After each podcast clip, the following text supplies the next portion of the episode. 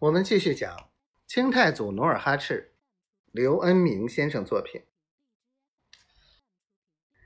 吐鲁什想问个水落石出，可是越问越哭得厉害，最后还是同来的兵士才说明白八师太痛哭的原因。黄昏时分，八师太率领本牛路的三十个兵士，在抚顺城东的二道房搜捕逃窜的明军时，在河套里发现两只兔子，他搭弓嗖嗖两箭，那两只兔子。应声倒下，八师太眼见猎物，顿时饥肠辘辘。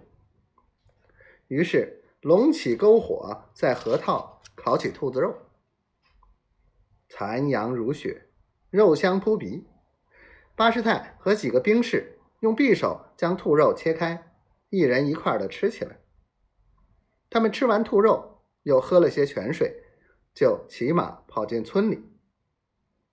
他们进村搜捕时，一位老翁告诉他们，刚才辽阳副将皮廷相在村口讨了些饭，吃完已经逃走。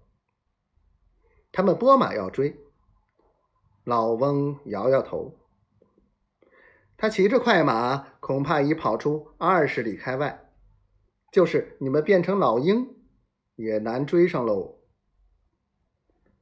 所以他们扫兴。而归。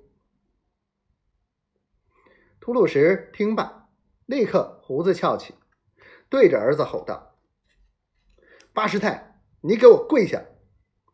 说着，举杖就要打。幸亏兵士们眼快，才将吐鲁什拦住，夺下木杖。吐鲁什气得喘着粗粗气，骂道：“你这个贪贪吃的东西，光顾着嘴馋，放走一条大鱼！”你根本不配当牛鹿额真，我错了，我错了。八师太痛心疾首，捶着前胸，别给我装熊，走，咱们去见韩王，撤你的职，军法论处。吐鲁什发着脾气，蹦高骂道：“他骂着，一把将跪在地上的八师太抓起。恰在此时。”努尔哈赤忽然出现在帐门口，吐鲁什连忙跪下，向努尔哈赤恳求道：“韩王，我子不孝，触犯军法，望您立即按军法论处，惩一儆百，以严军纪。”努尔哈赤把吐鲁什扶起来，走进帐内，又细听了吐鲁什的陈述，决定依照军法撤去。八师太的牛鹿额真的军职，贬为兵士，并没收分得的全部财产。夜半，吐鲁什把努尔哈赤送到帐门口。